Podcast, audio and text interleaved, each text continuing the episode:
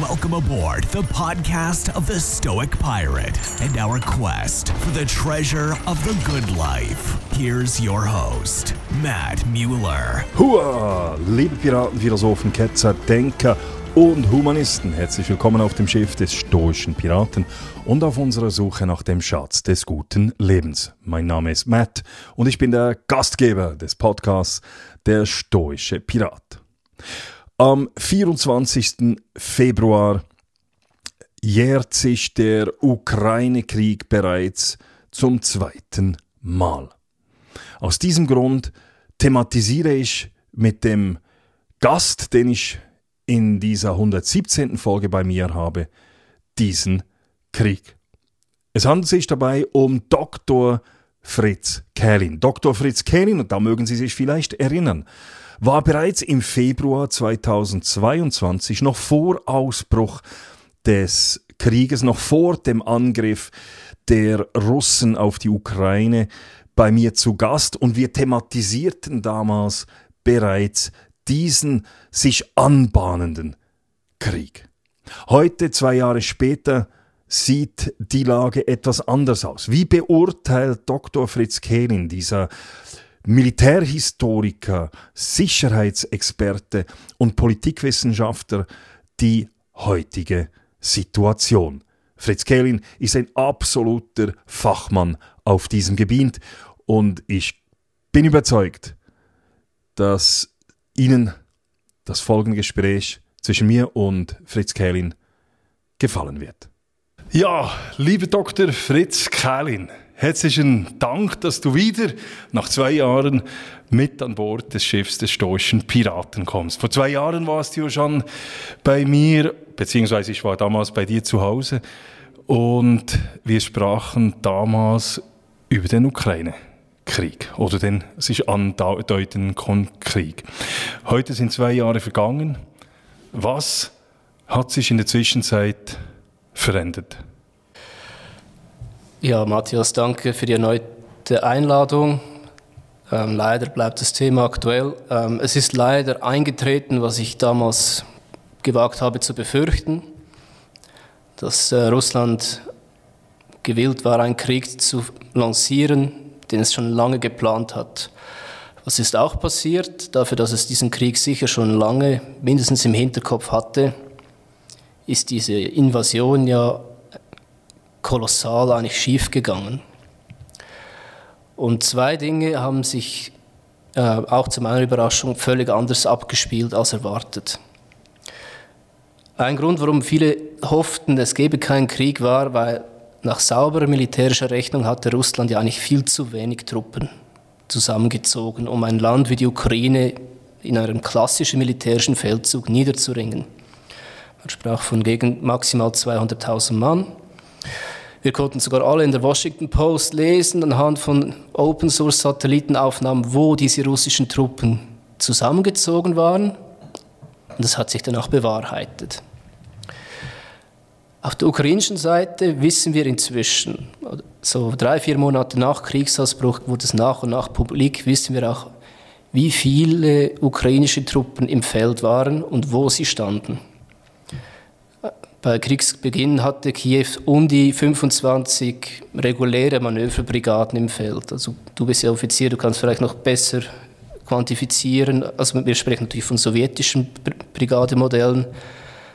Also eine ist ja. etwas kleiner als bei uns. Ja, 20, 25.000 Leute Brigade. Also eine Brigade etwa 1000, 1500 Leute. Ja, wenn es hochkommt 2000, aber eigentlich auch drei, vier Manöverbataillone pro Brigade mit Panzer, Artillerie, alles was dazu gehört. 25 solche Brigaden. Ähm, das Land war damals eigentlich zu 300 Grad potenziell umzingelt, wenn man noch die bedrohte Seeküste hinzuzählt. Und 400 Kilometer davon, das war ja die alte Donbassfront. Dort waren schon auf beiden Seiten Schützengräben ausgehoben. Einzelne Abschnitte davon hält die Ukraine bis heute. Jetzt ist man also aus allen Richtungen bedroht. Die Amerikaner warnen einen Monat vor Kriegsausbruch, die Russen werden angreifen im großen Stil und sie werden auf Kiew losgehen. Und was erfahren wir im Nachhinein? pro Anmarschachse auf Kiew war gerade mal eine reguläre Brigade dazwischen. Die zweitgrößte Stadt Kharkiv, keine 30 Kilometer von der Grenze entfernt, da standen nur zwei solche Brigaden zwischen der Stadt und äh, praktisch einer ganzen kombinierten Armee der Russen. Und etwa mindestens die Hälfte dieser 25 Brigaden war um den Donbass zusammengezogen der ja eigentlich schon gut befestigt war. Und gegenüber der Krim, diese schmale Landbrücke, waren auch ein, zwei Brigaden dort. Und das Verrückte ist, dass der letzte Frontabschnitt, potenzielle, die Krim, das ist eine schmale Landbrücke. Das wäre das Einfachste doch gewesen, wo man sagen muss, doch, hier kann ich ein paar Kilometer gut sperren, verminen, da kann ich einen Gegner lange aufhalten. Genau dort sind die Russen so schnell durchgebrochen sogar dann über den Dnipro gesetzt, haben Kherson einnehmen können. Was ist dort passiert? Es gibt Ermittlungen in, in der Ukraine, Verdacht wegen Verrat, aber man, erh man erfährt keine Ergebnisse. Ich vermute, Russ die russische Idee war, dass es überall so läuft, wie es der, im südlichen Teil gelaufen ist. Offenbar hatten sie einen Grund zur Annahme dass sie auch in anderen Landesteilen ihre Spione oder Verräter hatten und die sind nicht überall in Einsatz, in Aktion getreten oder wurden beseitigt von der Abwehr, wer weiß. Und das andere ist natürlich, wenn die Ukrainer mehr als die Hälfte der besten Truppenteile ganz im Osten im Donbass haben. Also wenn jetzt noch eine Einnahme von Kharkiv schnell gelungen wäre und dann auf den guten Straßen Richtung Dnipro, dann hätten sich diese Spitzen eigentlich fast schon vereint mit den am weitesten vorgestoßenen Truppen, die aus der Krim ausgebrochen sind. Dann wäre das Gros der ukrainischen Armee abgeschnitten gewesen. Innerhalb ein, zwei Wochen. Ich glaube, das war die Idee der Manöver. Und das Verrückte ist, dass die ukrainische Aufstellung, das Dispositiv, diesem eigentlich wahnsinnigen Plan maximal in die Hände gespielt hat. Das ist eine Frage, die man wahrscheinlich erst spät, wenn überhaupt, mal nach dem Krieg vielleicht ehrlich beantworten kann. Es ist aber eine Frage, die ich immer im Hinterkopf habe gegenüber der heutigen politischen und militärischen Führung der Ukraine. Was hat euch dazu veranlasst anzunehmen, ihr müsst den Donbass maximal verstärken? Wenn eure zwei wichtigsten Städte und auch massiv bedroht sind von ähnlich großem Potenzial. Da ist einfach diese Frage im Raum. Und darum, wir wissen also, viele realisieren nicht, wie gefährlich eigentlich die Situation war für die Ukraine. Ja. Und vor allem die Ukraine selber hat das ja scheinbar nicht realisiert, sonst hätten sie ja ein anderes Verteidigungsdispositiv aufgestellt. Ja, das ist wirklich die Frage, aufgrund von wem haben sie sich dazu, äh, waren sie überzeugt, nein, das ist die beste Aufstellung. Die Russen wollen einfach nochmal frontal auf die besten Verteidigungsstellungen losrennen, die wir seit sieben Jahren ausgebaut haben und alles andere ist quasi nur eine leere Drohkulisse. Das ist eine sehr gewagte Annahme. Vor allem, wenn ich ein Land bin, fast ohne Luftwaffe und man wusste ja damals nicht, äh, wie ungeschickt die russische Armee vorgehen wird. Gut, das war der zweite Überraschungsmoment. Ähm, die Russen haben darauf verzichtet, die letzten taktischen Vorbereitungen durchzulaufen, die man macht, vor allem Einmarsch, also aufmunitionieren, auftanken, die Leute instruieren, ihnen zu, auch so, zu sagen, warum. Die sind da wirklich ahnungslos äh, losgeschickt worden, jetzt fahrt ihr in die Richtung, bis sie gemerkt haben, hey, wir sind ja in der Ukraine. Wahrscheinlich war die Überlegung russischerseits, wenn wir auf diese letzten Vorbereitungen verzichten, haben wir in plain sight, haben wir trotzdem eine strategische Überraschung. Ähm, zum Glück hat man dann, haben die Russen die eigene Armee quasi mehr überrascht als die Ukrainer, die sich seit Monaten eigentlich schon psychisch darauf eingestellt haben, dass es losgehen könnte und dann einfach von sich aus gekämpft haben, auch wenn vielleicht die Verbindung nach Kiew unterbrochen war. Das war der große Unterschied auch zu 2014. Ja, aber wenn man jetzt das hört, könnte man davon ausgehen, ich weiß, es hypothetisch, aber die Ukrainer waren derart schlecht aufgestellt, die Verteidigungsdispositiv. Hätten die Russen die Vorbereitungen bis zu Ende durchgeführt, wären sie durchmarschiert. Da wird es sehr hypothetisch, oder? Ob man dann vielleicht dann in Kiew gemerkt hat, ah, vielleicht sollten wir doch mehr Brigaden auch Richtung Kiew und Kharkiv äh, verlegen, weil auch dort machen die Russen jetzt wirklich ernst und das sind so und so viele auf dem Papier Bataillone. Dass wir wenigstens eine, nur 2 zu 4 statt 1 zu 4 Unterlegenheit haben oder, was weiß ich. Wie, wie beurteilst du die Lage jetzt heute auf dem Gefechtsfeld? Hat man daraus gelehrt aus, gelernt aus diesen Fehlern oder wie, wie sieht es heute aus, aus deiner Einschätzung? Ähm, wenn wir bei den Kräfteverhältnissen anknüpfen, oder? Ähm, aus den 25 ukrainischen Manöverbrigaden sind jetzt über 80 geworden. Jetzt sind nochmal fünf mechanisierte Brigaden. Also in zwei Jahren von 25 auf 80. Das ist enorm. Die Schweizer Armee hat auf dem Papier zweieinhalb, wenn wir jetzt großzügig rechnen. Ähm, das heißt, alles Brigaden, die brauchen alle auch vor allem Offiziere, Stabsoffiziere, Fahrzeuge, Logistik. Es geht nicht nur um die Waffen und Munition und die Infanterie an der Front. Ähm, also das, das sind einfach die Art von Brigaden, mit denen man eigentlich einen Krieg führen darf. Dann kommen noch die Territorial-Landwehrformationen hinzu, die auch am vordersten Front aushelfen müssen, auch zwei, drei Dutzend Brigaden mindestens in Kopfstärke. Oder man, die Ukrainer sagen selber, etwa gegen eine Million Leute haben sie in Uniform. Die Russen mit, haben mit maximal 200.000 Leuten sind sie einmarschiert. Man darf davon ausgehen, dass sie sechsstellige unwiederbringliche Verluste erlitten haben, also an Toten, Schwerverletzten, Gefangenen. Ob es ein, zwei oder 300.000 sind, das ist spekulativ.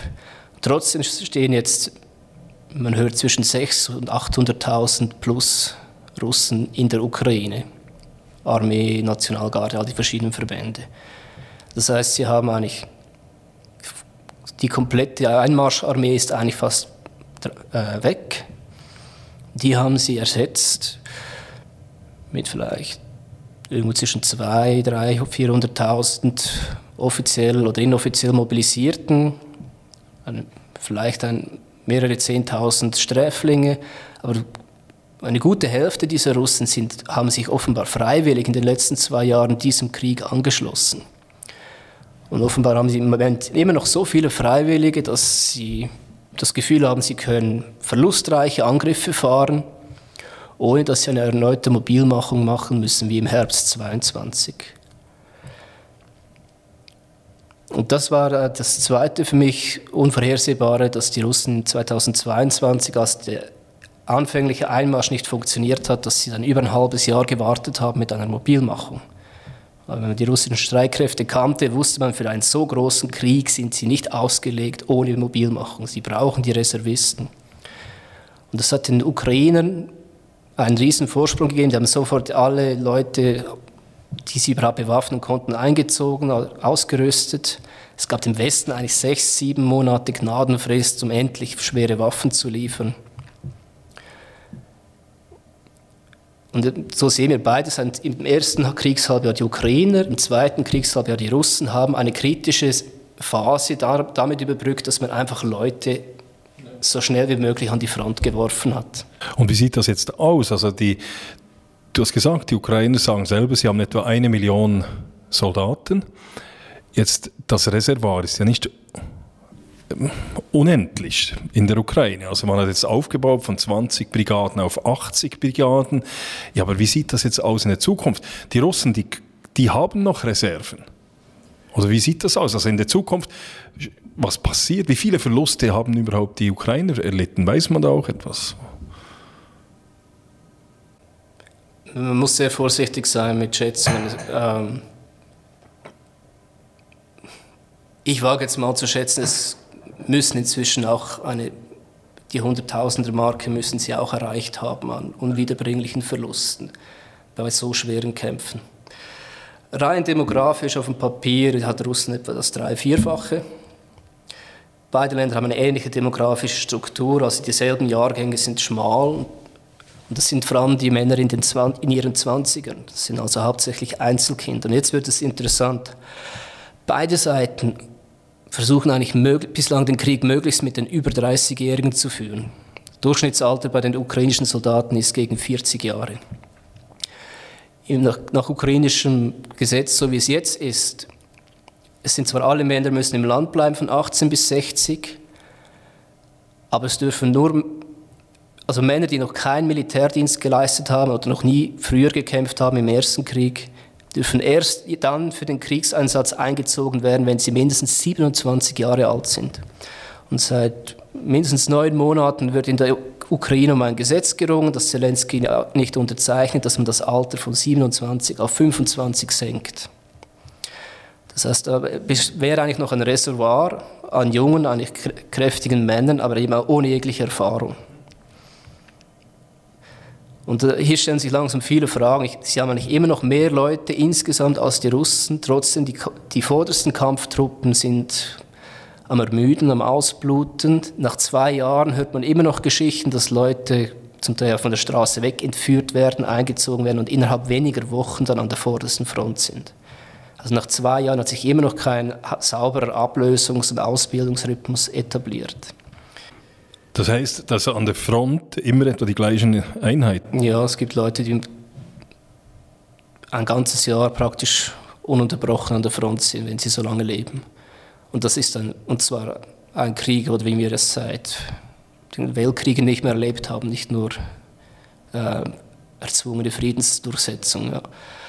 Aber weiß man auch etwas über die Moral? Ich kann mir vorstellen, dass ja hier die Moral auch sinkt. Also wenn man ein Jahr lang an der Front ist, nicht abgelöst wird.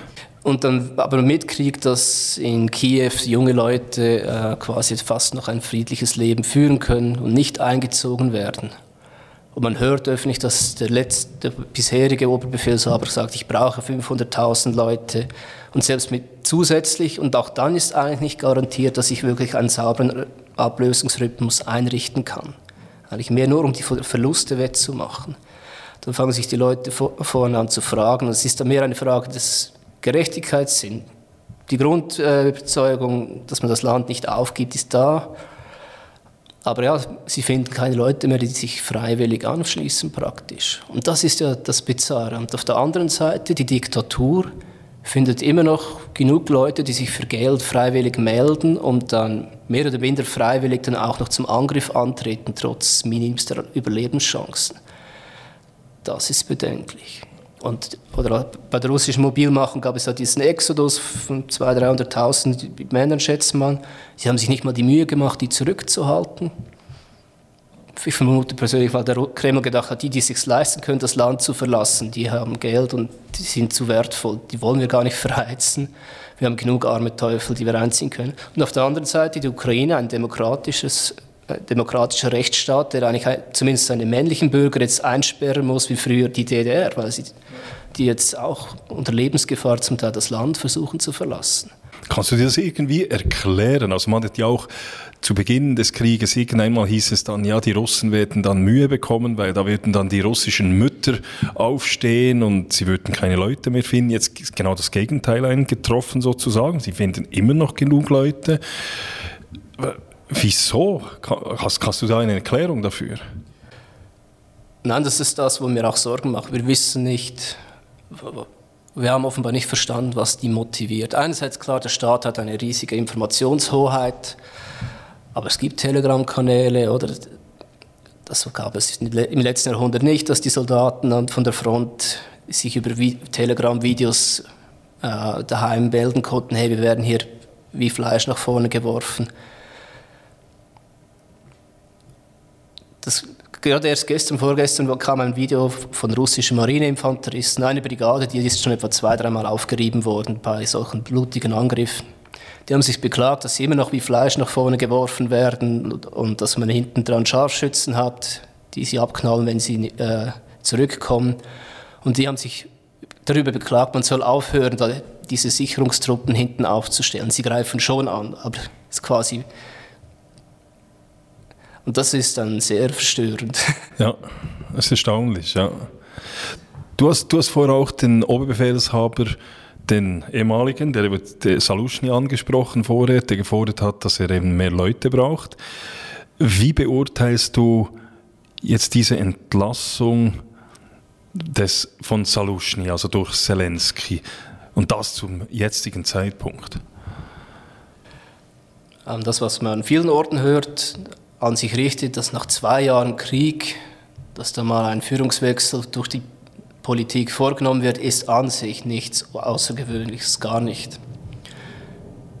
Hat sich sogar eher lange gehalten. Ich glaube, in Frankreich während des Ersten Weltkriegs wurde etwa drei, viermal, zwei, dreimal sicher der Oberbefehlshaber äh, ausgewechselt.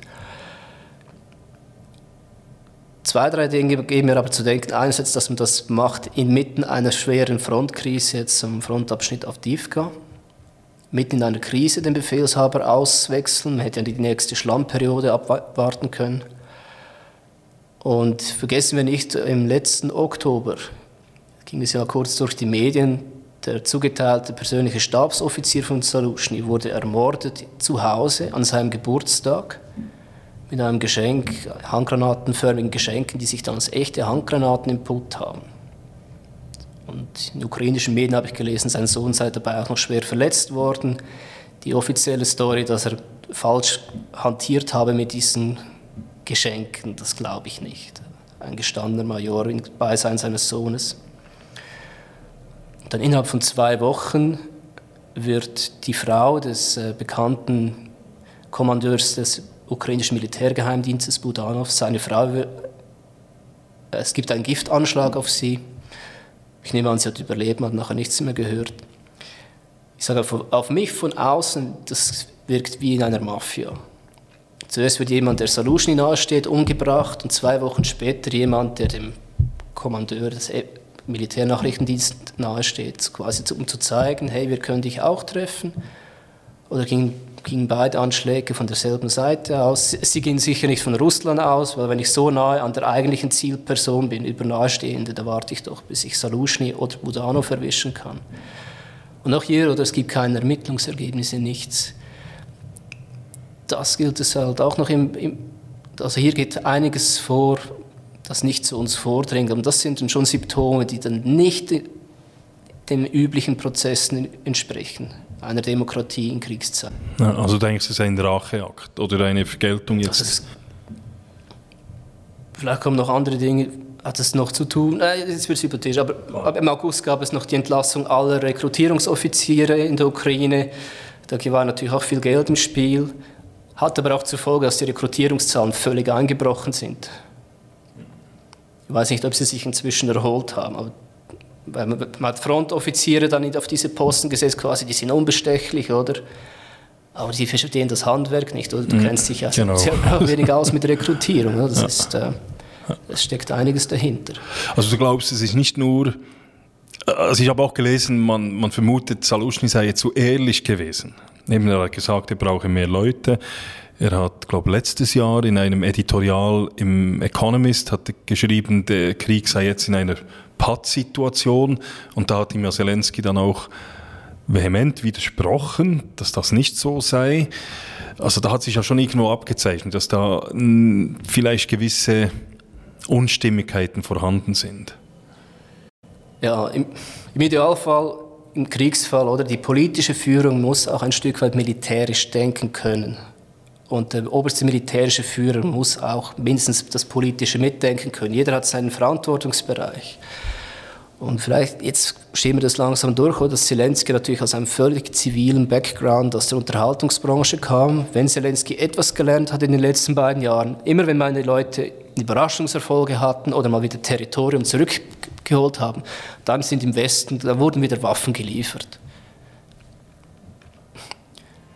Und wenn es nicht mehr gut läuft, dann läuft es wieder aus. Also wahrscheinlich aus seiner Perspektive darf man nicht zugeben, also es darf keinen Stillstand geben, ich muss irgendwo immer die Initiative behalten. Aber dafür brauche ich ja Waffen. Und das ist ja nicht, das zieht sich durch das Ganze hindurch, oder? Und das ist genau das, was man jetzt, was ich gelesen habe vom neuen äh, Oberbefehlshaber, der Alexander Siriski, ja, dass er genau einer sei, der eben permanent einen, irgendwo Landgewinn sucht, auch wenn es nur, es hat sich sogar ein Offizier beklagt auf X, wo er geschrieben hat, jetzt haben wir einen, der, der für jeden Waldabschnitt, für jeden, äh, für das kleinste Dorf kämpft, aber das Strategische nicht dahinter sieht und, äh, und das würde eigentlich genau dazu passen, oder? Also, wie siehst du, oder kennst du etwas über ähm, den Siriski? Ähm, in den letzten beiden Jahren war letztlich ja Salushny der Oberbefehlshaber. Also wir wissen halt von außen nie, oder wo hat sich einfach die Politik durchgesetzt und verlangt, ja, wir halten möglichst viel Boden und sind bereit, das dafür Leute zu opfern, damit es eben keine schlechte Presse gibt im Sinne von Bodenverlust. Weil die Verluste können wir geheim halten, Bodenverlust nicht, oder? Ähm, aber Solution hat zumindest verstanden, Empathie zu zeigen. Und war respektiert, das, das Land hat auch immerhin den ersten russischen Angriff überstanden.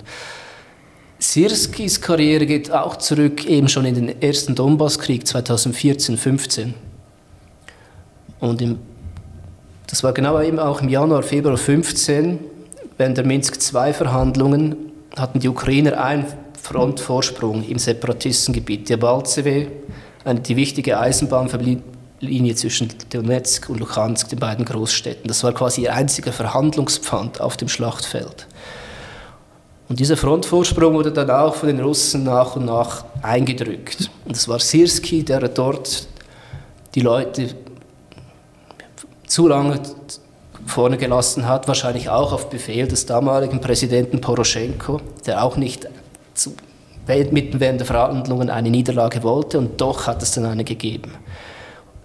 Und dann konnte Putin damals ja auch aus einer Position der Stärke diese Minsk-II-Verhandlungen mit den Europäern und Poroschenko angehen, oder? Und das wird ihm seither angerechnet. Und wir haben das Muster immer wieder erlebt, bei Lysychansk, Severodonetsk, bei Bachmut. Man sieht auch, die Russen suchen auch immer wieder diese Situation, eine größere Stadt. Man, wird sie zuerst umfasst. Also sobald sie zu größeren Teil umfasst ist, befindet sich der Verteidiger in einer schlechteren Position. Oder es ist ein eisernes Gesetz, Frontvorsprünge nützen immer der Seite, die insgesamt stärker hm. ist. Und dann mit heroischem Mut, bewundernswert, äh, halten sich dann die Ukrainer sehr lang dort drin und erst wenn es etwas zu spät ist, zieht man dann ab oder man muss auf wenigen Straßen dann ganze Bataillone evakuieren, die unter Feuer stehen. Hm. Und erleidet dann natürlich Verluste, oder, die man sonst bei einem geordneten Rückzug nicht hätte. Ja. Und kann sich die Ukraine das leisten? Weil ich bin überzogen, das Schicksal der Ukraine ist gekettet an das, was an die Kampfkraft seiner Armee. Von ukrainischen Territorien wird so viel unter ihrer Kontrolle bleiben, wie von der Kampfkraft der Armee bei Kriegsende übrig ist. Also Sirski, habe ich jetzt gelesen, ja, der Politico, das Magazin, hat ihn sogar als Butcher, also als Metzger bezeichnet. Er gilt als wenig menschenorientiert und ist in diesem Sinne auch ein pures Gegenteil von seinem Vorgänger, weil sein Vorgänger war eher militärisch eher westlich geprägt und bei Sirski sagt man, dass er in die alte sowjetische Schule repräsentiert. Er ist, er ist auch die sowjetische Militärschule durchlaufen, genau. Ähm, und am Ende reicht es nur schon, wenn mehrheitlich das der Ruf ist, der ihm anhängt, dass es auch nicht äh, gelang, ihn irgendwie positiv aufzubauen. Es gibt dann noch die zusätzlichen Vorwürfe. Er hat ja Kommando gehabt bei der Verteidigung von Kiew, war eigentlich der überregionale Kommandeur, bei der Offensive östlich Kharkiv. Und dort kursieren dann von besser informierten Kanälen die Vorwürfe, er habe dann die Erfolge seiner ihm untergebenen Brigaden sich zu eigen gemacht, aber für äh, was schlecht gelaufen ist, dann nie die Verantwortung übernommen. Und bisher war er Kommandeur des Heeres und hat den nordöstlichen Frontabschnitt verantwortet. Ist also ein Stück weit auch mitverantwortlich, dass das Personalmanagement nicht gut genug ist gegenüber so einem Gegner. Also auf Ex habe ich auch gelesen äh, von Offizieren der ukrainischen Armee, die Sachen sagen, wie es sei demoralisierend, dass jetzt dieser Sirski Oberbefehlshaber wird. Könnte es auch sein, dass es ein Zeichen ist, dass die Ukraine oder Zelensky fast schon etwas verzweifelt ist ab der Situation, dass er jetzt einen solchen Oberbefehlshaber äh, einsetzt?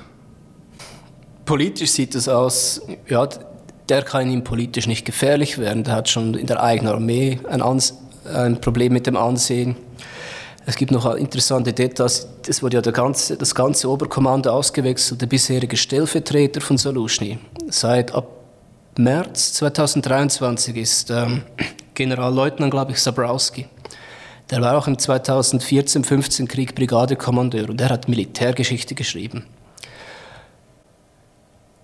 dann nach dem war dann Chef der Luftlandetruppen ist dann in die Politik gegangen und ist dann eben mit 23 dann wieder zurück in die Armee gegangen, Stellvertreter von Saluschny. Im Westen hoch angesehen, wahrscheinlich auch gut vernetzt, spricht gut Englisch und sicher bei der eigenen Truppe auch respektiert. Wenn man jetzt sagt, ich möchte einen Wechsel machen oder noch klar einen westlicheren, mutigeren Führungsstil militärisch wagen, dann wäre eigentlich das ein naheliegender Kommandant gewesen, sage ich jetzt mal, der auch relativ einen hohen Grad gehabt hätte. Und der ist jetzt auch weg. Über ein neues Kommando bekommt, wird interessant sein zu sehen. Also auch auf den unteren Stufen. Ich gehe jetzt nicht nur in Details, was einzelne Obersten nach oben befördert werden, was ihre Laufbahn war. Es riecht einfach von vorne bis hinten nach, Zelensky will einfach, dass die Armee, dass das Kommando das tut, was er von ihm verlangt. Ob es die Truppe zu leisten vermag, ist dann eine andere Frage. Und jetzt sind wir in der Situation, oder? Wir wissen, anscheinend braucht die Armee eigentlich nochmal 500.000 Leute und offen, und jetzt werden die Leute, die müssen ja von der Straße weg entführt werden. Das unter einem Kommandeur Saluschny. Wer meldet sich dann noch um unter Sirski? Alles zu opfern für das Land. Ja. Was denkst du? Also der Zelensky hat ja eine sehr gute Arbeit geleistet am Anfang. Er konnte alle für sich gewinnen ich habe den Eindruck, das hat sich auch in den letzten Monaten etwas verändert. Also sein Ansehen ist nicht mehr ganz so gut, der Westen reagiert nicht mehr ganz so euphorisch auf ihn wie noch vor zwei, ein, zwei Jahren. Wie siehst du seine Stellung? Ja, mir kommen da immer so Puzzleteile in den Sinn, die amerikanischen Journalisten, die weit in sein Umfeld hinein Kontakte haben, die ja letzten Herbst diese Stories geschrieben haben, die auch kein gutes Licht auf ihn geworfen haben. Zum Beispiel, ähm, wenn tatsächlich überzogen ist, ich muss einfach jeden Quadratzentimeter der Ukraine zurückerobern.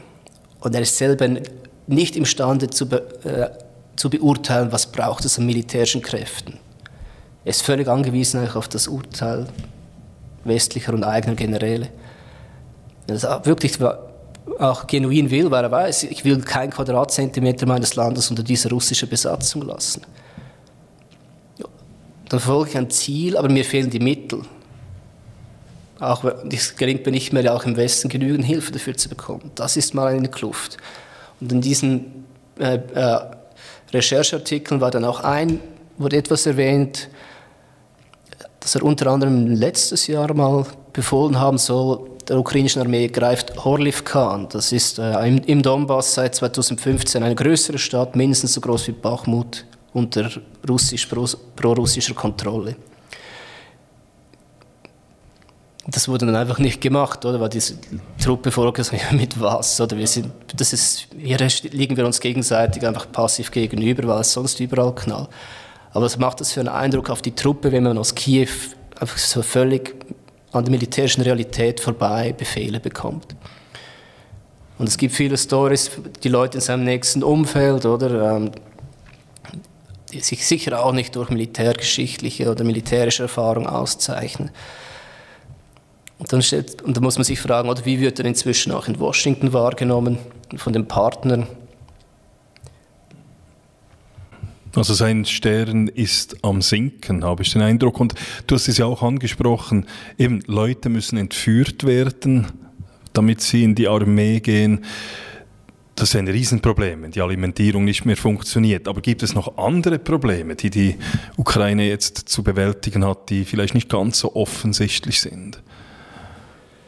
Also es gibt die Probleme, die man selbst zu verschulden hat, eben äh, die grassierende Korruption, das angesprochene, immer noch nicht genügende Ausbildungs- und Ersatzsystem, was auch dazu beiträgt, dass die Leute sich nicht melden. Oder sie melden sich für bestimmte Brigaden, weil sie wissen, dort wird besser ausgebildet. Aber in der Masse wissen sie, aha, wenn ich einfach eingezogen werde, dann werde ich einfach dorthin geschickt, wo, ich, wo sie Leute brauchen.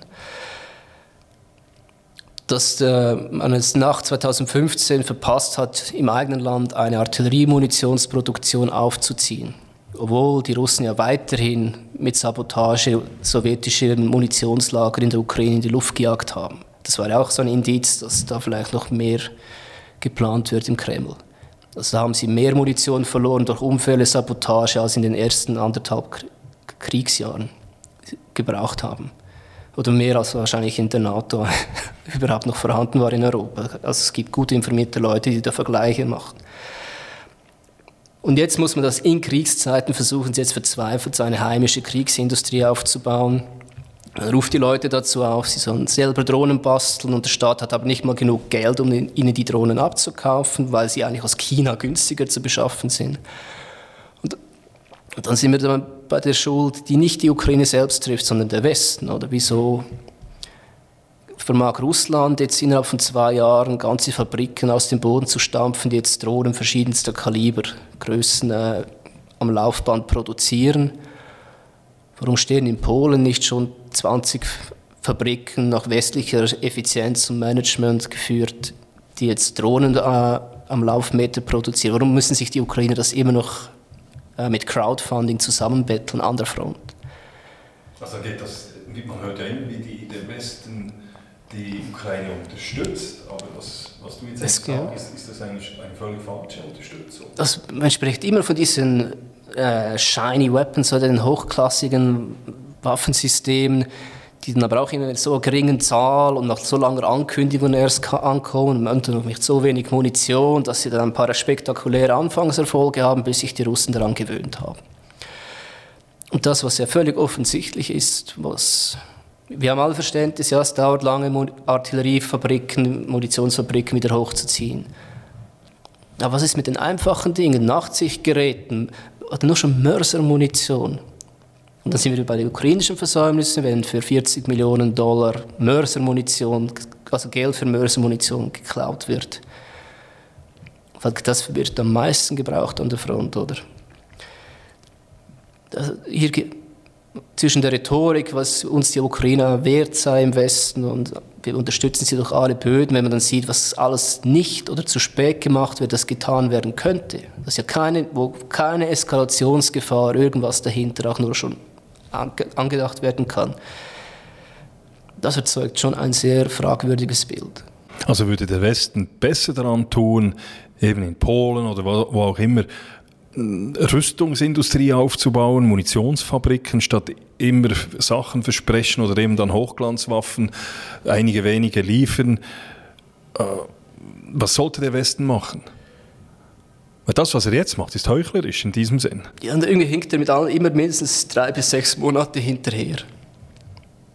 Oder bis er die ersten Waffensysteme geliefert hat, neben Javelin-Stinger, die quasi für den Guerillakrieg gedacht waren. Ähm, bis, dann, bis man anfängt, in Europa auch wirklich langfristige Aufträge an die Industrie zu geben, damit sie überhaupt anfängt, neue Produktionsstraßen aufzuziehen, weil gewisse Leute immer noch denken, ah, und dann, wenn der Ukraine-Krieg irgendwie mal vorbei ist, dann sitzen wir auf Munitionsfertigungsstraßen, die wir nicht mehr brauchen. Es gibt immer noch viel zu viele Leute offenbar in der Politik, die immer noch meinen, das sei ein Krieg für sich und das ist ein böser Traum, der dann irgendwann wieder vorbeigeht. Und Russland hat jetzt seit Herbst 2022 haben sie auf Kriegswirtschaft begonnen umzustellen. Schon im Sommer hat ja Putin äh, gesagt, wir haben, der Westen würde uns offenbar auf dem Schlachtfeld besiegen. Wir haben noch nicht mal begonnen. Wie Nichivonien, Nachinai, irgendwie so auf Russisch. Und das hat er jetzt bei seinem letzten Interview eigentlich darauf wieder referiert, oder? Und jetzt sehen wir, wie sich die Truppenzahl vergrößert hat ähm, und wie jetzt viele ja, wie sie viel gelernt haben inzwischen. Ich muss aber schon sehen, auf, tagtäglich hat diese russische Armee trotz aller Vorteile, obwohl die Ukrainer fast keine Munition mehr haben, gelingt es ihnen nach wie vor fast nie mehr als 50, 100 Meter am Tag voranzukriechen unter großen Verlusten. Das wollte ich jetzt auch fragen. Wir haben jetzt die Probleme der Ukraine besprochen, aber Russland also das tönt ja schlecht, oder, was für die Ukraine, aber Russland macht eben, wie du jetzt auch gesagt hast, trotzdem nicht große Fortschritte. Wo liegen denn die Probleme bei, bei den Russen?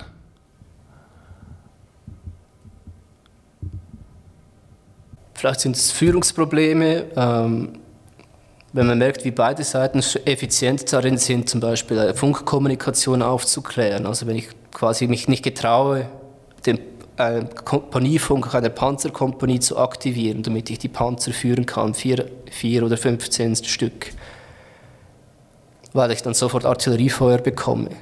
Ja, dann kann ich ja nur noch in Kleinsteinheiten, eigentlich nur schon von der Führung her, nicht nur wegen der vernichtenden Feuerwirkung. Es ist quasi an der bekannten Front gar nicht möglich mehr in größeren äh, Formationen zu operieren. Vielleicht ist diese vermeintliche Stabilität der Frontlinie, die wird letztlich auch von den Ukrainern auch mit Blut erkauft, oder dass sie diese Stellungen halten. Zum Teil halten sie sie, weil sie offenbar hinten noch keine Ersatzstellungen aufgebaut haben, weil sie wissen, in den schlechteren Stellungen ist es noch schlimmer.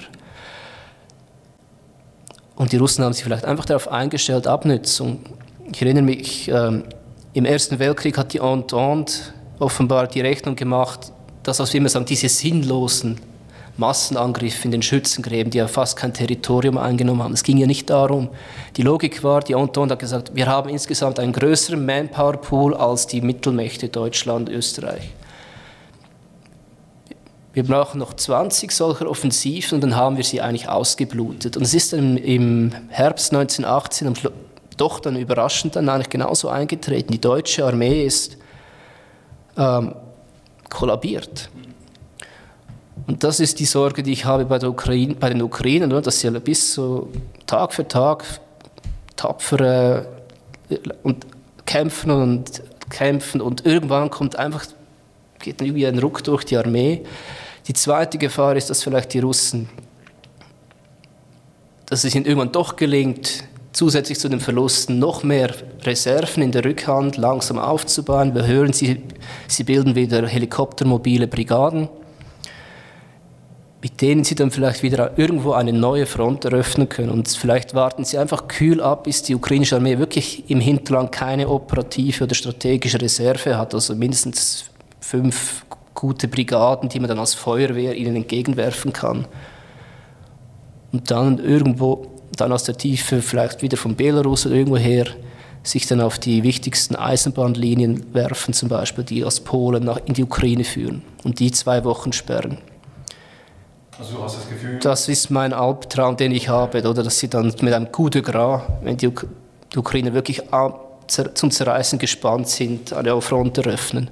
Also du hast das Gefühl, auch die Zeit spielt für Russland? So wie es jetzt läuft, mindestens die nächsten zwei Jahre können sie eigentlich so zuversichtlich kämpfen.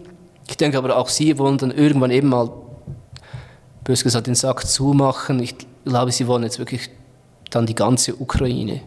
Ich glaube, diese Opfer bringt man dann nicht, um äh, vier, fünf Oblaste unter Kontrolle zu bringen und dann zuzusehen, wie die restliche Ukraine dann in der NATO wieder aufgepäppelt wird.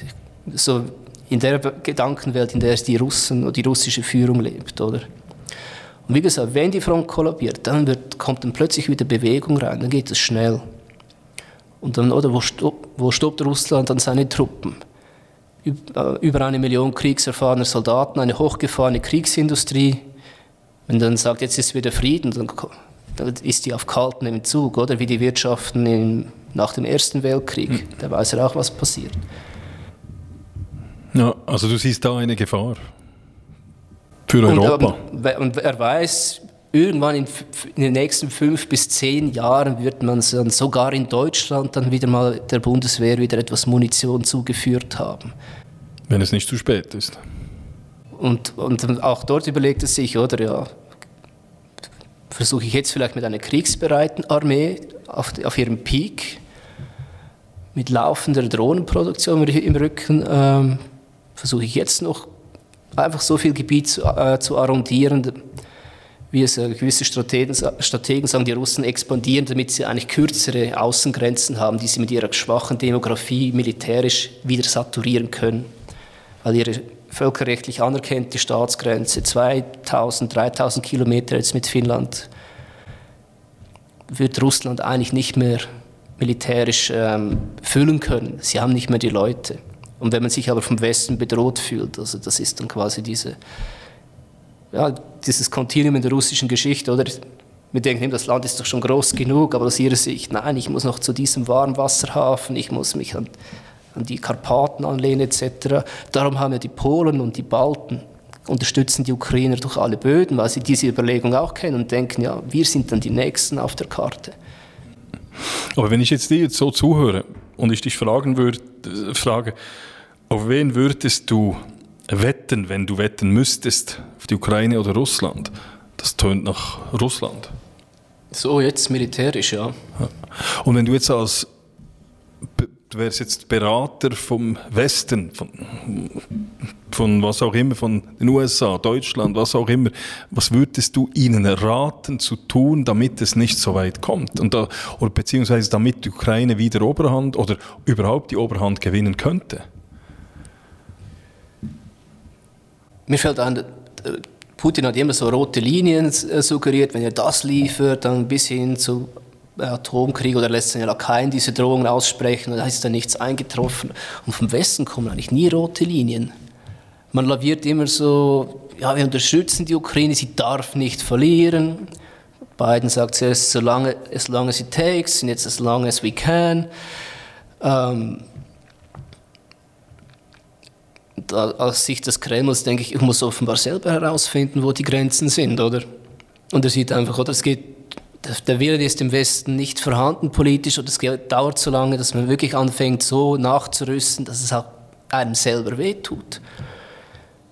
Hinzu kommt, dass die westliche Rüstungsindustrie einfach, ja, durch die letzten 20, 30 Jahre, wie der Westen überhaupt noch Streitkräfte eingesetzt hat, das ist, ähm, ich sage nicht eingeschlafen, es ist einfach, ja, es ist nicht mehr da. Vielleicht ist das auch ein Grund, warum so wenig geliefert wird an die Ukraine, weil man ja, weiß, dass man auch um sich selber wieder aufzufühlen, es reicht hinten und vorne nicht in der Kapazität. Du hast vorher auch das äh, Interview mit Tucker Carlson angesprochen, das er mit Putin geführt hat. Äh, was für Erkenntnisse hast du dort rausgenommen? Hier kommen wir vielleicht zur zweiten Dimension. Oder jetzt haben wir viel über die militärischen Potenziale gesprochen. Und jetzt sind wir im Informationsraum.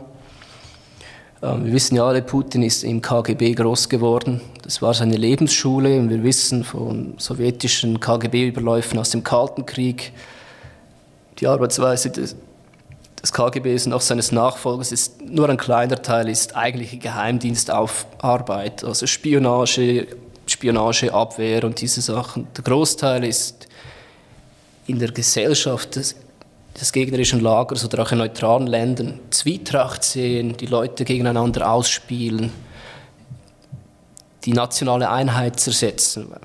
Weil letztlich der, ein Land ist, ein innerlich geeintes Land ist stark. Das ist wahrscheinlich schon auch mit ein Grund, warum die kleine Schweiz durch den letzten Krieg gekommen ist, ein, mit ein Grund, während das größere, stärker gerüstete Frankreich innerhalb sechs Wochen zusammengebrochen ist. Das spielt auch hinein. Und jetzt müssen wir immer daran denken, oder uns umgibt die NATO, aber das ist nicht eine Armee, das ist ein politisches Bündnis aus inzwischen über 30 Staaten. Wenn wir jetzt das Albtraum-Szenario von vorhin nehmen, das heißt innerhalb von zwei, drei Wochen kollabiert die Ukraine, die russischen Truppen sind vielleicht, sie landen per Helikopter in den westukrainischen Städten Lviv. Polen will, will wahrscheinlich so reagieren, jetzt gehen wir rein und sichern ein, eine Pufferzone auch für die Menschen oder weiß nicht. Und dann stehen dort schon russische Soldaten, die anderen Länder sagen nein, wir wollen gar nicht herausfinden, wie Orban reagiert. Und dann ist diese Einheit, oder wenn es dann schnell geht, kann sich das Bündnis schnell dann darauf einstellen und eine kohärente Politik verfolgen. Und jetzt reden wir noch gar nicht darüber, wer in den USA Präsident ist und ob nicht gerade wieder Wahlen sind. Und, und, jetzt kommt dieses Interview, wo ähm, natürlich gibt es Putin jemanden, der nicht imstande ist, ihn wirklich journalistisch herauszufordern und kann dort jetzt einen zweistündigen Monolog, war es praktisch, geben. Und, ein aus sein, und wenn man das ähm, einfach ich sage jetzt mal, als Laie hört, es ist eine in sich geschlossene Story. Die, wenn man das aus dieser Sicht betrachtet, wirkt es dann irgendwie kohärenter als die, wenn man die westlichen Regierungen äh, betrachtet, sieht man immer, sie versprechen in der Ukraine Hilfe, Hilfe liefern sie aber nicht wirklich. Und beim anderen sieht, hat sich eine schöne Story zurechtgelegt, als wäre das alles ein großer Plan oder man sei immer auch gedrängt worden.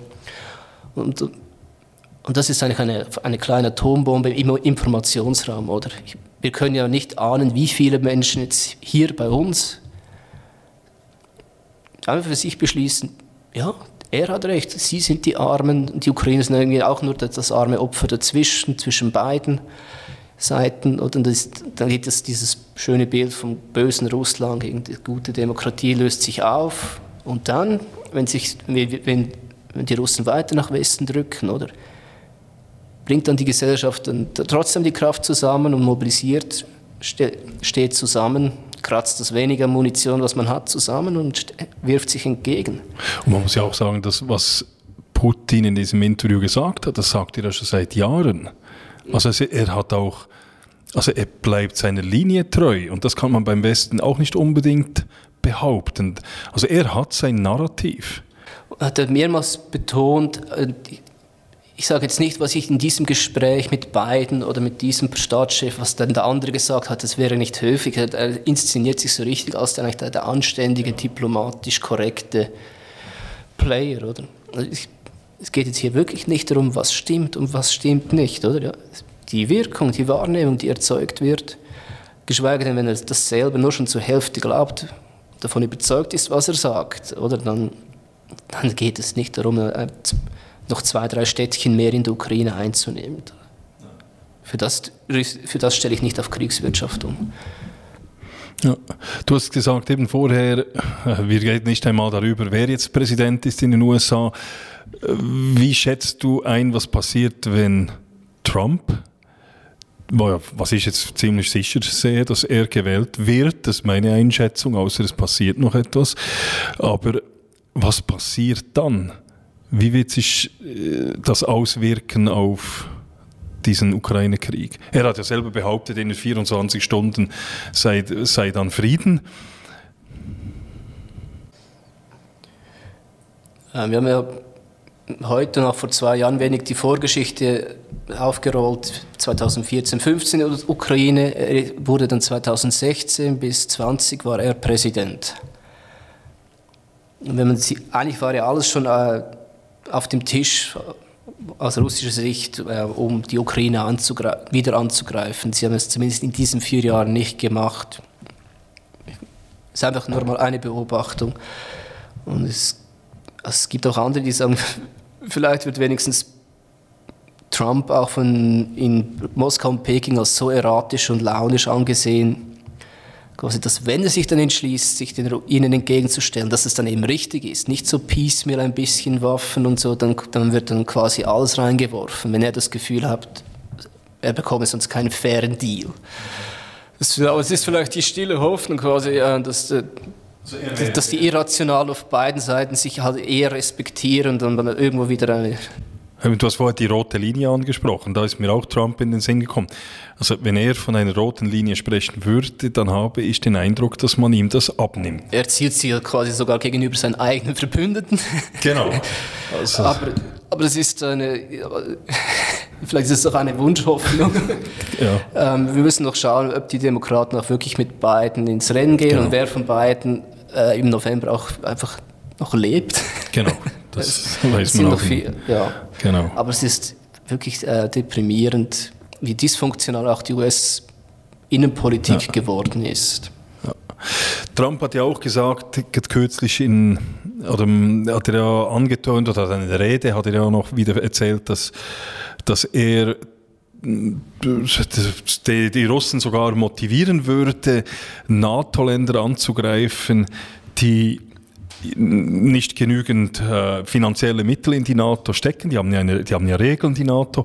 Und er hat dann auch erklärt, dass gehe zurück auf einen NATO-Gipfel, wo ihm ein, ein Präsident eines großen europäischen Landes gefragt habe, ob die USA sie unterstützen würde, wenn Russland angreifen würde, obwohl sie mm, eben nie genug in die NATO investieren. Und da solle dann gesagt haben, nein, definitiv nicht.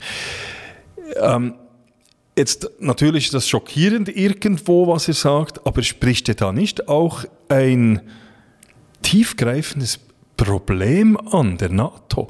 Also alle Länder, habe ich den Eindruck, verlassen sich einfach auf die USA. Sie sind abhängig weil ich immer daran erinnern möchte, die USA haben diese militärische Abhängigkeit mitgefördert. Sie haben den, Europä den Europäern auch gesagt, nach dem Kalten Krieg, ihr braucht jetzt auch nicht mehr diese riesigen konventionellen wehrpflichtigen Armeen. Wir brauchen kleine Expeditionstruppen, die uns in den Irak oder nach Afghanistan begleiten.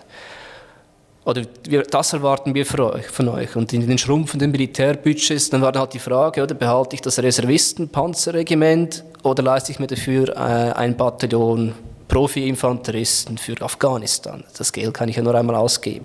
Also diese nicht mehr kriegsfähigen Armeen haben wir heute nicht nur, weil wir abgerüstet haben, aber man hat mit dem knappen Budget auch umgerüstet in, in den meisten europäischen Armeen für andere Kriege, als sie jetzt wieder drohen. Ich sage, das einfach noch im Hintergrund. Ähm, Trump hat das ja eigentlich schon während seiner Präsidentschaft diese Angst in den Raum gestellt und es hatte einen Effekt. Und damit diese, neue, diese alte Story jetzt nochmal in die Medien rausgeht, hat er jetzt nochmal einen draufgelegt und ich würde die Russen sogar noch ermuntern, mit euch zu machen, was sie wollen. Und es muss immer noch etwas Neues dazukommen. Und er ist halt der einzige Politiker im Westen, der einfach ungeniert noch einen drauflegen kann und seine Wähler nehmen es ihm nicht übel die Grundaussage bleibt aber eigentlich, ja, inzwischen ist man sich am besten einig, ja, je besser gerüstet wir dastehen, desto geringer ist das Risiko, dass Russland überhaupt diese Bündniseinheit herausfordert. Das kann man ihnen eigentlich nicht absprechen. Das Timing, oder? Er macht das etwa eine Woche vor der Münchner Sicherheitskonferenz. Vielleicht hat er das auch im Hinterkopf, das ist genau nochmal der Ort, und wenn, wenn dann die Europäer mehr Geld sprechen, kann er während des Wahlkampfjahres sagen, seht ihr, oder, ich habe einen Satz gesagt und sie fangen schon wieder an, mehr Geld auszugeben, als sie während vier Jahren Biden. Man kann ja auch alles behaupten. Ja, absolut, aber man kann auch sagen, dass er neben Putin vielleicht schon auch die Information Operation besser beherrscht als gewisse andere Staatsoberhäupter. Ja. Also die psychologische Kriegsführung beherrscht er auch. Ja, ja, eben, am Ende, es nützt nichts, wenn man auf der vermeintlich guten Seite ist, aber im Informationskrieg oder eben mit der schlechteren Armee dasteht. oder das, wenn es dann hart auf hart kommt. Ja. Du hast eben angesprochen, die, du hast gesagt, die meisten europäischen Armeen. Gibt es denn europäische Armeen, die aus deiner Sicht verteidigungsfähig sind? Es ja, es gibt einige wenige Länder, die, ähm, für die diese neuen Out-of-Area-Missionen nicht strukturbestimmend wurden nach 1990. Also ich zähle da die Finnen, die Türken, wahrscheinlich auch die Griechen hinzu. Oder wir, ich habe noch nie gehört von griechischen Soldaten am, am Hindukusch. Oder wenn, waren es nur winzige Kontingente, aber bei allen haben sich weiterhin wehrpflichtige große Armeen geleistet und lieber viele alte, aber genug Waffensysteme und wahrscheinlich auch noch Munitionsvorräte. Oder sie sind die Ausnahme von der Regel. Warum? Weil diese drei Länder fehlen gegenüber Russland, die Türken und Griechen gegenseitig, aber auch wegen ihrer, die wissen auch wo, ihre Rolle im östlichen Mittelmeer, die sind sich dort eben einfach noch bewusst. Selbst als Griechenland ja sogenannt fast pleite war, haben sie bei ihrer Armee offenbar nicht schmerzhaft gespart. Und Deutschland hat nach weiterhin den Rüstungsaufträge von Griechenland erfüllt. Ähm, und jetzt siehe da, oder? Bei uns in der Schweiz war auch jetzt 30 Jahre lang der Streit, brauchen wir überhaupt noch solche Armeen à la Griechenland, Türk, Türkei, Finnland?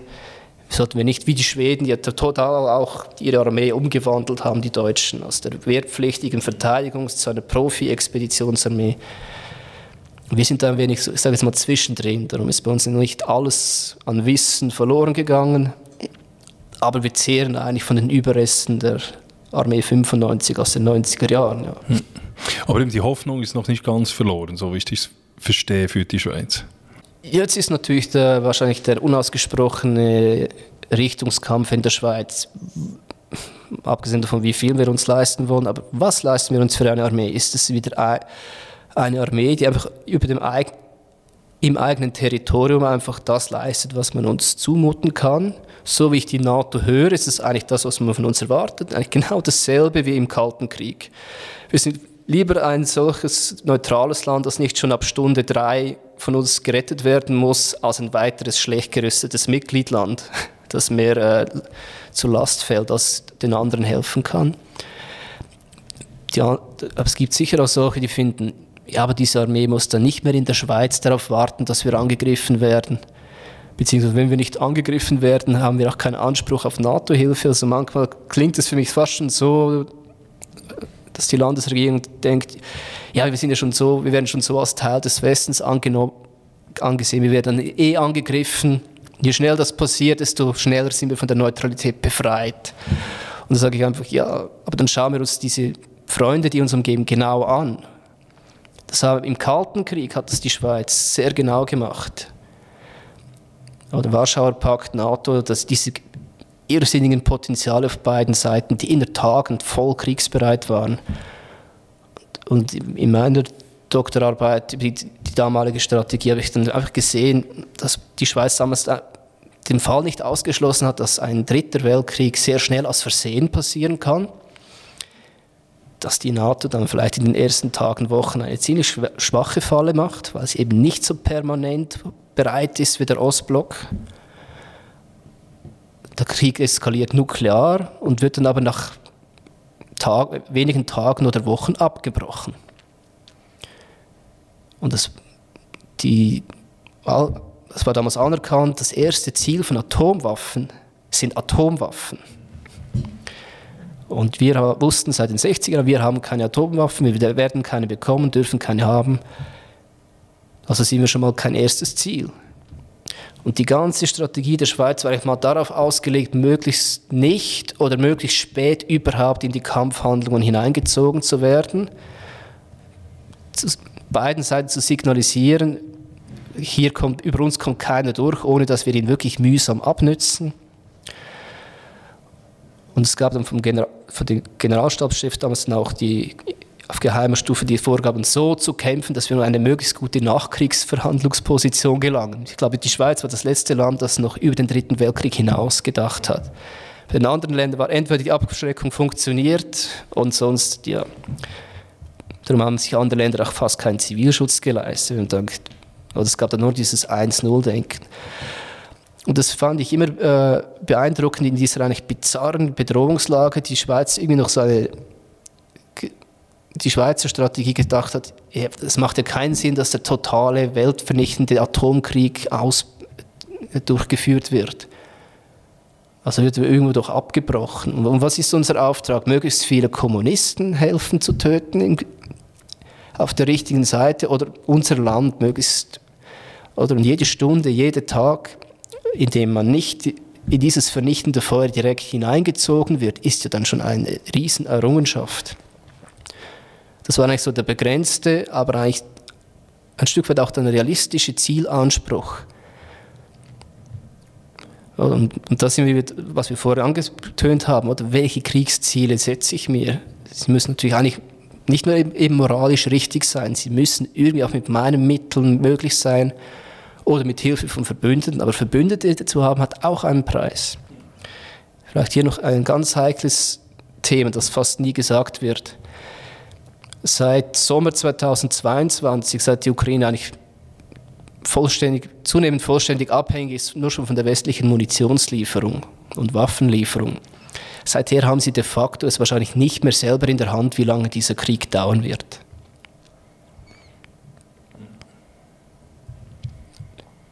Das ist der Unterschied zu Finnland im Winterkrieg 39-40 gegen die Sowjetunion. Ihnen hat praktisch niemand geholfen. Das hat den Finnen aber ermöglicht, dann nach einigen Monaten einen Waffenstillstand mit der Sowjetunion auszuhandeln. Und äh, ein Kriegsveteran und späterer finnischer Spitzendiplomat hat es dann in, in einem Buch beschrieben und gesagt, die finnische Armee war damals kurz vor dem Zusammenbruch. Wir haben nur, nur in Erinnerung, dass sie den Russen die drei Monate lang äh, schlimmste Verluste zugefügt hat. Das, sah, so, sieht super heroisch aus, aber die waren kurz vor dem Zusammenbruch. Und die Russen haben das offenbar nicht gemerkt und das hat den Finnen erlaubt, wenigstens unter Abtretung von Gebieten, wenigstens den Großteil des Landes äh, freizuhalten. Und das war natürlich ein riesiger Achtungserfolg, der aber auch möglich war, weil sie selbstständig beschließen konnten, ab jetzt können wir nicht mehr gewinnen, als wir noch Leute verlieren.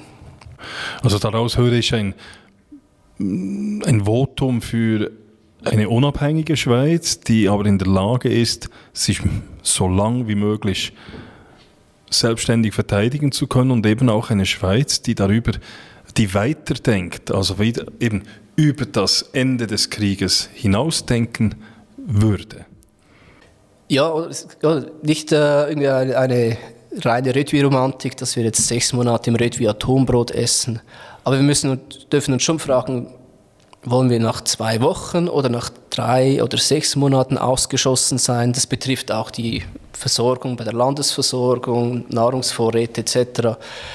Ich glaube, für einen Kleinstaat, der sich wirklich neutral empfindet, ist es vielleicht auch, auch in diesem Jahrhundert nicht schlecht, äh, wenn man sagt, wir wollen einfach möglichst spät hineingezogen werden und möglichst lange noch aus eigener Kraft durchhalten können damit auch die anderen überhaupt Zeit haben, uns Hilfe zu schicken. Oder? Und das, Im Kalten Krieg, das Einzige, was die NATO äh, überzählig gehabt hätte, um uns militärisch zu helfen, das wären taktische Atomwaffen gewesen, die man auf die russischen Panzerspitzen geworfen hätte im Mittelland. Weil die konventionelle Truppendichte war außerhalb der Schweiz ja noch geringer als bei uns. Und das müssen wir einfach im Hinterkopf behalten, oder? Ähm, nicht diesen übertriebenen Minderwertigkeitskomplex, aber auch nicht übermaß, anmaßend sein. Ich glaube, wir müssen darüber diskutieren, nicht wie viel Geld leisten wir uns, sondern wie viel Durchhaltefähigkeit wollen wir uns leisten. Vielleicht etappenweise aufbauen, dass man sagt, okay, jetzt bis 2030 wollen wir jetzt mindestens zwei Monate durchhalten, selbst wenn keine Einfuhren mehr kommen, keine Munition von außen. Und wenn sich die Lage bis dahin nicht verbessert, investieren wir weiter bis 2035, dass wir ein halbes Jahr durchhalten können. Ich, ich glaube, wir sollten eigentlich die Debatte auf dieser Stufe führen. Meine Angst ist ja nicht, die, Schweiz mit Hilfe der NATO zu verteidigen. Wenn sie da ist, schön, oder? Aber in Erinnerung an den Zusammenbruch von Frankreich 1940, wenn wir China und Russland machen tagtäglich nichts anderes, als darauf hinzuarbeiten, dass diese westliche Allianz innerlich nicht mehr zusammenhält. Sonst hätte es ja für sie gar kein, wäre es ja fast für sie eigentlich Selbstmord, den Westen herauszufordern. Die Potenzial ist eigentlich immer noch klar zugunsten des Westens. Aber das nicht ausschließen, dass der Gegenseite dieses Kunststück gelingt oder dass nur schon vorübergehend vielleicht die Amerikaner nicht hier sein können, weil sie jetzt im Pazifik gebraucht werden. Sagen wir, wir müssen erst dort die Sache klären und in sechs Monaten kommen dann die Marines wieder nach Europa. Weil in einem nächsten großen Krieg wäre wahrscheinlich aus amerikanischer Sicht der Schwerpunkt eben Asien, nicht mehr Europa. Müssen wir annehmen. Du hast die Landesversorgung angesprochen, du hast angesprochen die Munitionsreserven. In der Schweiz haben wir auch nicht sehr große Munitionsreserven. Das ist ja eines, eine der großen Lehren, müsste man meinen, aus dem Ukraine-Krieg, der massive Munitionsverbrauch. Man hatte, ich hatte den Eindruck, man hatte geglaubt, dass in, vor noch 20, 30 Jahren hat man geglaubt, dass jeder Krieg nur noch mit Präzisionswaffen geführt wird. Und jetzt sieht man, nein, es braucht enorm viel Munition. Für mich ist das eine Lehre. Wie, was siehst du noch für Lehren, auch für die Schweiz aus diesen zwei Jahren jetzt Ukraine-Krieg? Vergessen wir nicht, oder? Munition ist teuer. Selbst äh, die ungelenkte, dumme Munition hat ihren Preis und es braucht Lagerflächen etc. Und das, wir mussten 20 Jahre lang, wurden in der Armee Waffensysteme und eben Munitionsreserven außer Dienst gestellt, damit man auch die Infrastruktur darum herum aus, äh, veräußern konnte. Einfach um Betriebskosten zu senken. Das war nicht unbedingt nur, ja, wir machen alles nur noch mit Smart-Bomben, die wir also übrigens gar nicht haben. Es war einfach pures Sparen, damit man sich wenigstens noch das Üben mit den vorhandenen Waffensystemen noch leisten konnte. Ähm, jetzt, wir müssen einfach bekommen, was wir nehmen, was wir kriegen können. Ähm, ich hoffe, es gab ja bei der Veräußerung von 25 Schweizer Leopard-Panzern eine, eine einige Rüstungsdeals mit Deutschland. Persönlich hätte ich mir A mehr erhofft und vor allem B hätte ich erwartet, dass man das letztes Jahr auch im Vornherein offensiver kommuniziert. Ging vielleicht nicht wegen der Verhandlungen der laufenden, aber das erzeugt so ein komisches Bild. Wir müssen einfach machen, was wir tun können. Es ist langsam mehr eine Frage der Zeit und nicht mehr des Geldes. Hm. Wenn du, vielleicht zum Schluss jetzt noch, wenn ich das alles höre, wenn jetzt du Chef VBS wärst oder wenn du jetzt den, die Chefin VBS beraten könntest, wo würdest du für die Schweiz und die Armee jetzt die Prioritäten setzen? Bei den Menschen, bei der Miliz. Ähm, die Armee hat ja schon Pläne, diese, das, was wir heute an Panzertruppen haben, das werden die künftigen schweren sein, dann diese Infanteriebataillone mit ihren Piranha Fahrzeugen, das ist, sind eigentlich die künftigen mittleren Kräfte. Was uns bisher fehlt, das sind die leichten Kräfte, die im ganzen Land eine gewisse Grundpräsenz herstellen können, damit nicht, sei es Terroristen oder irgendwelche Sonderoperationskräfte, einfach überraschend mal eine ganze Stadt unter Kontrolle bekommen können. Denn wir sehen jetzt in der Ukraine, was passiert, wenn man eine Stadt zurückerobern muss. Diese, diese neuen leichten Infanteriekräfte könnten wir eigentlich sehr schnell und zu lächerlich tiefen Kosten äh, aufstellen. Jetzt stehen uns einfach halt unsere langen politischen Prozesse im Weg, weil das auf Gesetzes- bis auf Verfassungsstufe eine Anpassung des Dienst, äh, der Dienstpflicht erfordern wird. Hier würde ich eigentlich einfach Druck machen, wo es politisch sogar geht und vielleicht sogar vorangehen und sagen, ich stelle es einfach noch unter ein obligatorisches Referendum stellen und wenn das, wenn das es übersteht, einfach machen. Dass wir einfach mal die Leute in, in der Armee halten können oder und wenn wir sie dann brauchen, dass sie mal dass sie noch Dienst geleistet haben und nicht nach fünf, acht Jahren, nachdem sie die Armee verlassen haben, plötzlich wie in der Ukraine eben alarmmäßig dann einrücken müssen. Vergessen wir nicht, diese Leute, die spontan eingerückt sind in der Ukraine, die haben schon enorm viel bewirkt. Sie haben geholfen, dass die Ukraine die ersten Wochen überlebt hat. Wie viel kann man dann erreichen, wenn der Gegner weiß, hey, das sind wirklich äh, eine größere Zahl, die wirklich, wie früher, früher im letzten Jahrhundert, in drei Tagen oder einem Tag eine Grundleistung mehr bringen können. Ich kann die, so ein Land kann ich per se eigentlich nicht mehr überraschen. So eine Armee ist dann wieder besser verankert. Also das Volk, die Schweiz sollte, man hat ja früher gesagt, die Schweiz hat keine Armee, sie ist eine Armee. Also eigentlich wieder etwas dorthin.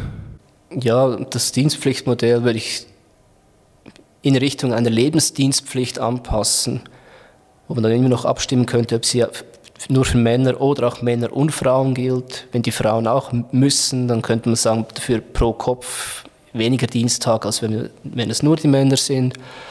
Und sagen einfach, die jungen Leute sind per se, oder die jungen Männer sind per se mal militärdienstpflichtig. Die Frauen per se für den zusammengelegten Zivilschutz, Zivildienst. Und wer das andere möchte, muss seine Eignung beweisen er im anderen Gefäß Dienst leisten kann. Der Militärdienst leisten hat den Vorteil, dass er schneller seine Dienstage beieinander hat, weil das Militär einfach längere Dienstzeiten am Stück erfordert. Und so hätten wir zum ersten Mal wäre dann das, das strukturelle Nachteil des Militärdienstes. Ich muss einfach mindestens 15, 18 Wochen am Stück eine Ausbildung durchlaufen. Wäre dann ein Vorteil. Das, und es gäbe dann wieder eine Wehrgerechtigkeit.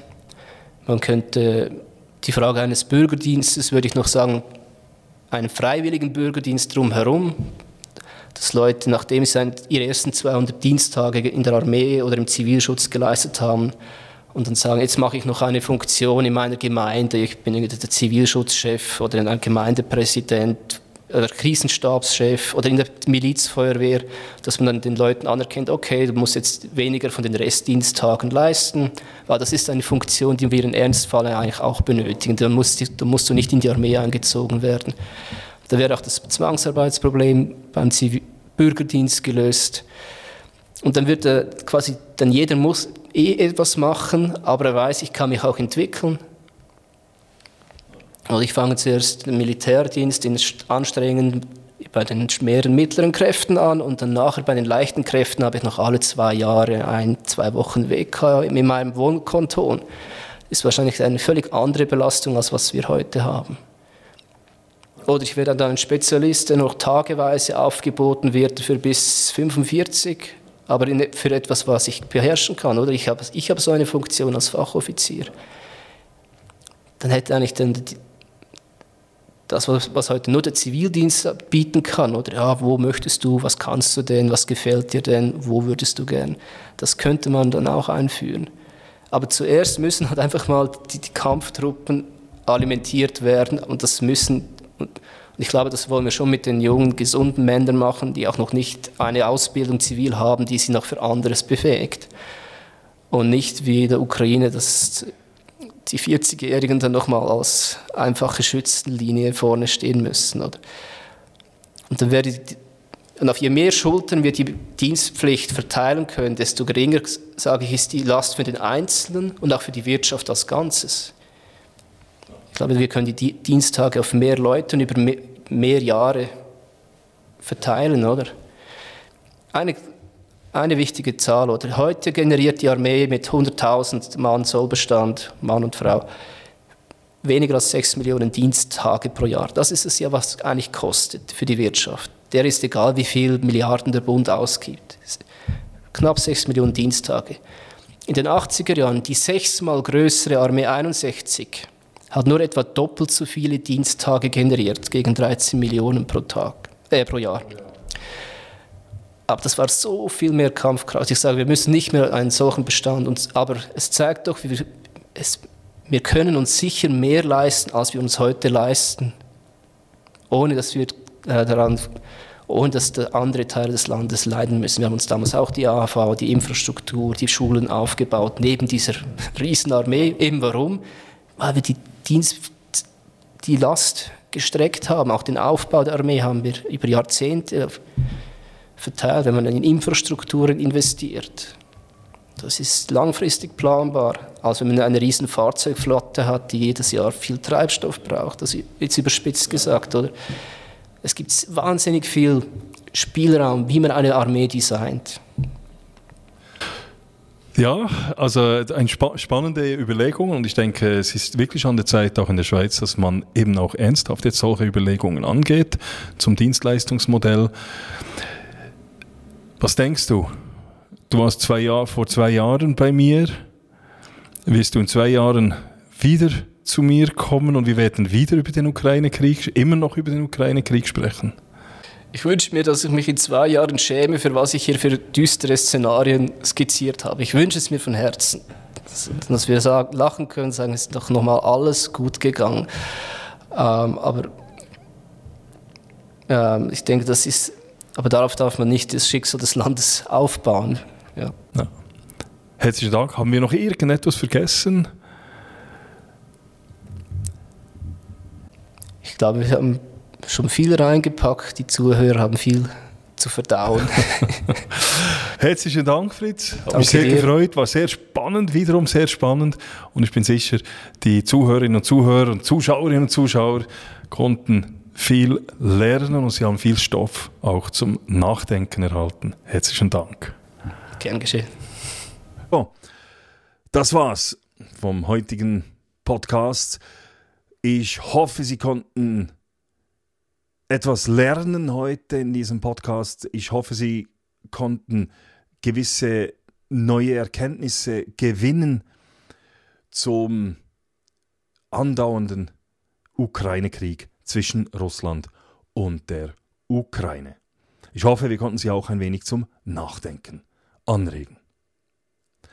Vergessen Sie nicht, auch meine Webseite zu besuchen www.müllermatthias.ch Müller mit UE Matthias mit einem T und H geschrieben. Sie finden dort alle anderen 116 Folgen des Podcasts Der Stoische Pirat und auch die 62. Folge natürlich, wo ich im Februar 2022 mit Dr. Fritz Kehrin bereits über einen möglichen Krieg zwischen Russland und der Ukraine gesprochen habe. So, das war's. Machen Sie es gut. Bis bald. Thank you for listening to the podcast of the Stoic Pirate. Come back again to our quest for the treasure of the good life.